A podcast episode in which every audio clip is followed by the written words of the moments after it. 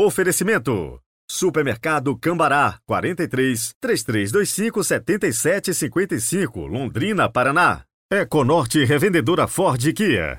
012 2170 4004, São José dos Campos e Caraguatatuba, São Paulo.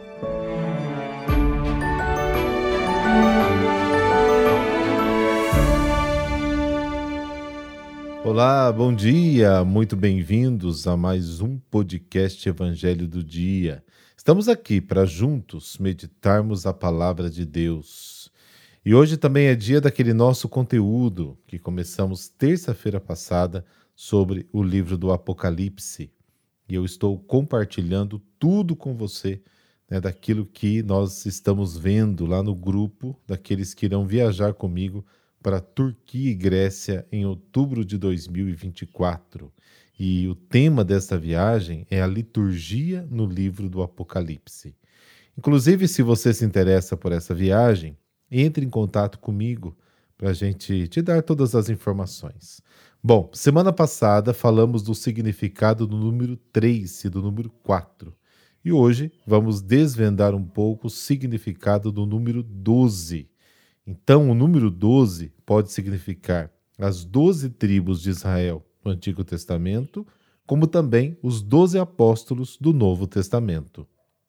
No capítulo 4, versículo 4 do Apocalipse, diz o seguinte: Ao redor do trono havia outros vinte e quatro tronos, e neles sentados vinte e quatro anciãos vestidos de vestimentas brancas e com coroas de ouro na cabeça.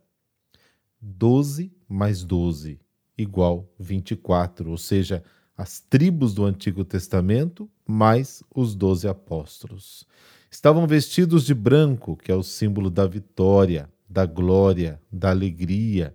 Inclusive, é a cor litúrgica das solenidades da igreja.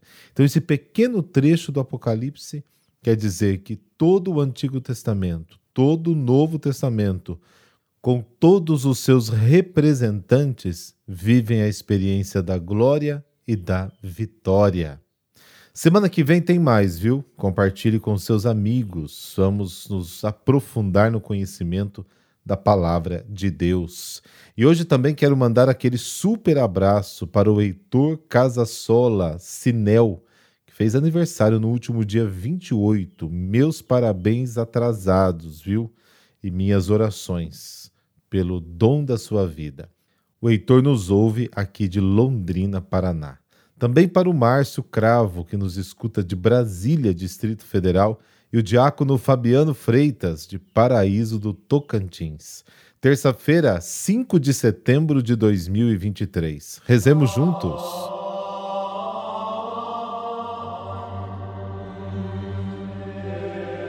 Pelo sinal da Santa Cruz, livrai-nos Deus, nosso Senhor, dos nossos inimigos. Senhor Jesus Cristo, luz verdadeira que iluminais a todos os seres humanos para salvá-los. Concedei-nos a força de preparar diante de vós os caminhos da justiça e da paz. Amém.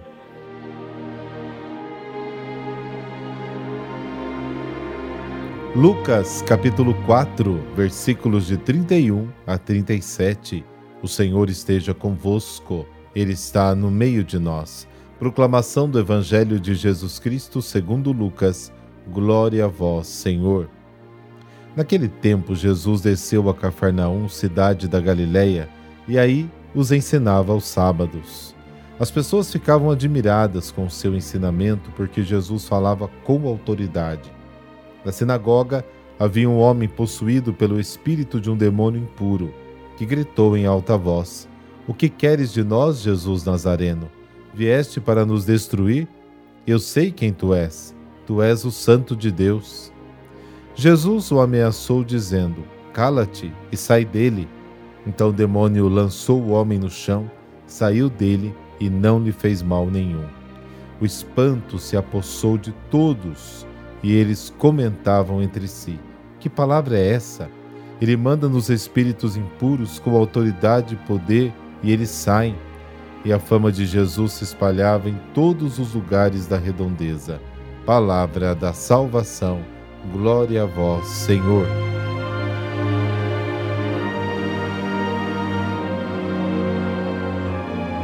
No Evangelho de hoje, vemos de perto dois fatos a admiração do povo pelo modo de ensinar de Jesus e a cura de um homem possuído por um demônio impuro.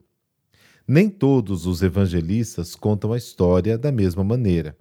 Para Lucas, o primeiro milagre é a calma com que Jesus se liberta da ameaça de morte do povo de Nazaré, Lucas capítulo 4, e da cura do possuído. Para Mateus, o primeiro milagre é a cura dos enfermos e dos possessos, Mateus 4, ou, mais especificamente, a cura de um leproso, Mateus 8. Para Marcos, a expulsão de um demônio, Marcos capítulo 1. Para João, o primeiro milagre foi em Caná, onde Jesus transformou água em vinho, João capítulo 2. Assim, no modo de narrar, cada evangelista indica qual era, segundo ele, a maior preocupação de Jesus. O texto de hoje diz que Jesus desceu a Cafarnaum, cidade da Galiléia, e no sábado ensinava o povo. Mateus diz que Jesus foi morar em Cafarnaum. Ele mudou de residência. Cafarnaum era uma pequena cidade no cruzamento entre duas estradas importantes. A que vinha da Ásia Menor e ia em direção a Petra, no sul da Transjordânia, e a outra que vinha da região dos dois rios, o Tigre e o Eufrates, e descia em direção ao Egito. A mudança para Cafarnaum facilitou o contato com o povo e a difusão da boa nova. Hoje só restam ruínas de Cafarnaum. A primeira coisa que as pessoas percebem é que Jesus ensina de uma maneira diferente. O que chama atenção não é tanto o conteúdo, mas a forma como ensina. Jesus falava com autoridade. As pessoas percebem e comparam. Ensina com autoridade, diferente dos escribas. Os escribas da época ensinavam citando as autoridades. Jesus não cita nenhuma autoridade, mas fala a partir da sua experiência de Deus, da sua própria vida. O primeiro milagre é a expulsão de um demônio. O poder do mal tomou posse das pessoas. Jesus restaura o ser humano devolvendo sua consciência e liberdade. E isso graças à força da sua palavra. Cala-te, sai deste homem. E Jesus não só tem uma maneira diferente de ensinar as coisas de Deus, mas também causa admiração nas pessoas por seu poder sobre os espíritos imundos. Que palavra é essa que comanda os espíritos imundos com autoridade e poder e eles vão embora?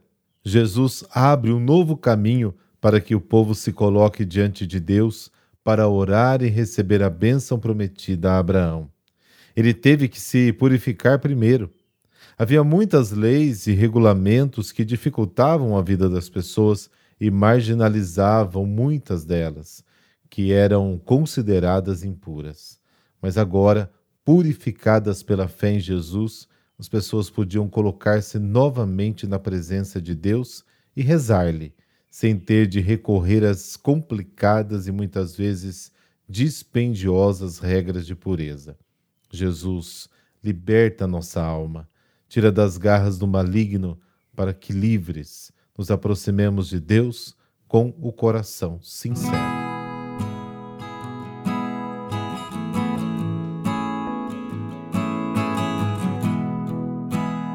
Santa Teresa de Calcutá, fundadora, missionária e mãe dos pobres. Agnes, a futura Madre Teresa, nasceu uma família albanesa no dia 26 de agosto de 1910. Foi batizada com o nome de Agnes. Desde pequena foi acostumada pelos seus pais a viver louvando o Senhor e ajudando os mais necessitados. Não causa surpresa, portanto, quando aos 18 anos fez a escolha de se tornar missionária. Em setembro de 1928, Agnes deixa sua casa e entra para o Instituto da Bem-aventurada Virgem Maria em Dubai. Ali recebeu o nome de Maria Teresa.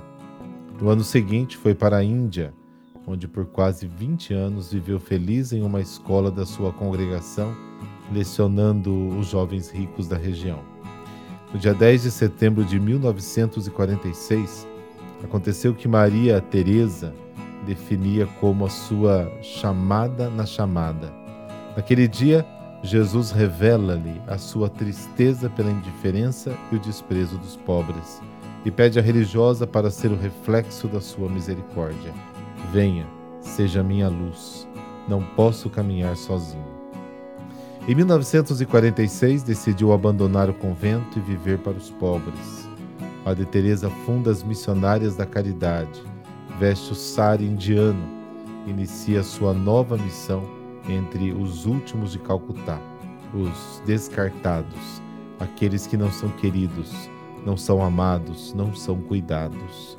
Logo se unem a ela as suas ex-alunas em poucos anos, a congregação, reconhecida em 1950 pelo arcebispo de Calcutá e em 1965 por Paulo VI, difundiu-se por todas as partes do mundo, onde os pobres precisam de ajuda e, sobretudo, de amor.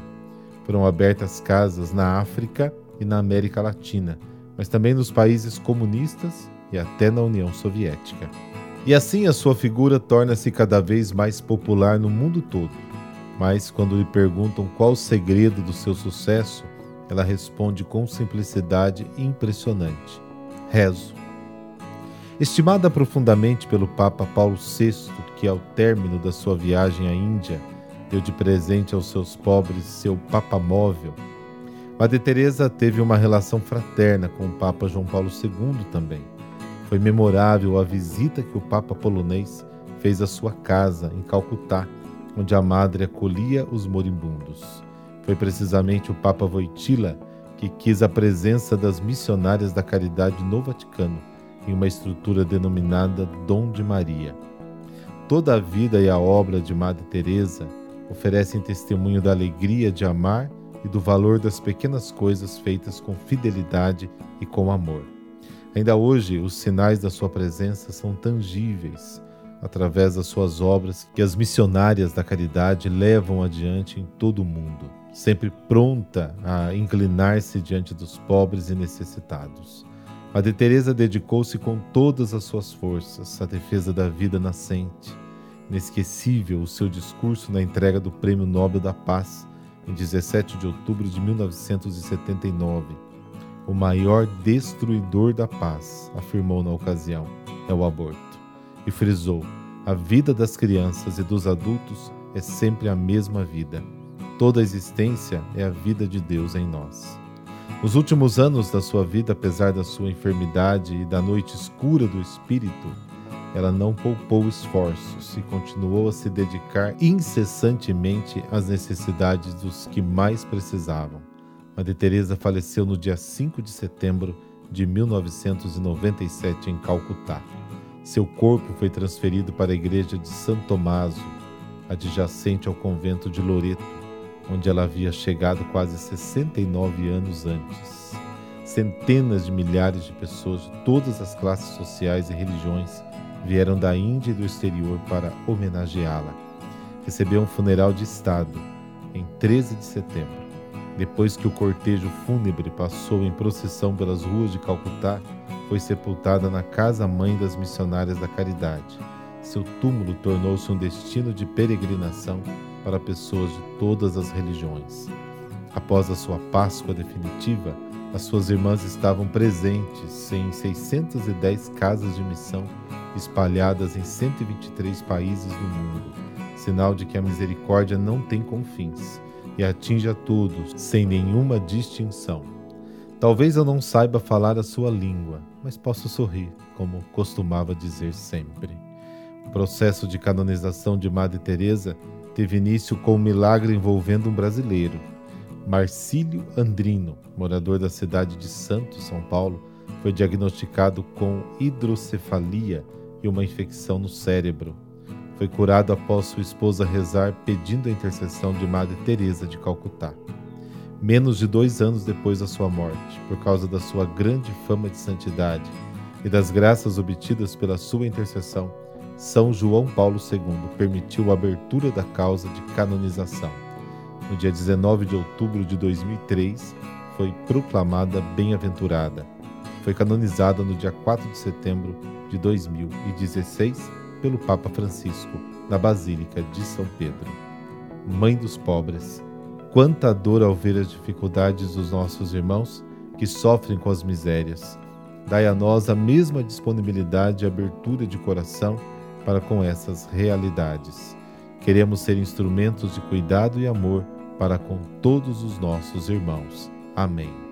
Por intercessão de Santa Teresa de Calcutá, dessa bênção de Deus Todo-Poderoso, Pai, Filho, Espírito Santo. Amém. Boa terça-feira para você e até amanhã.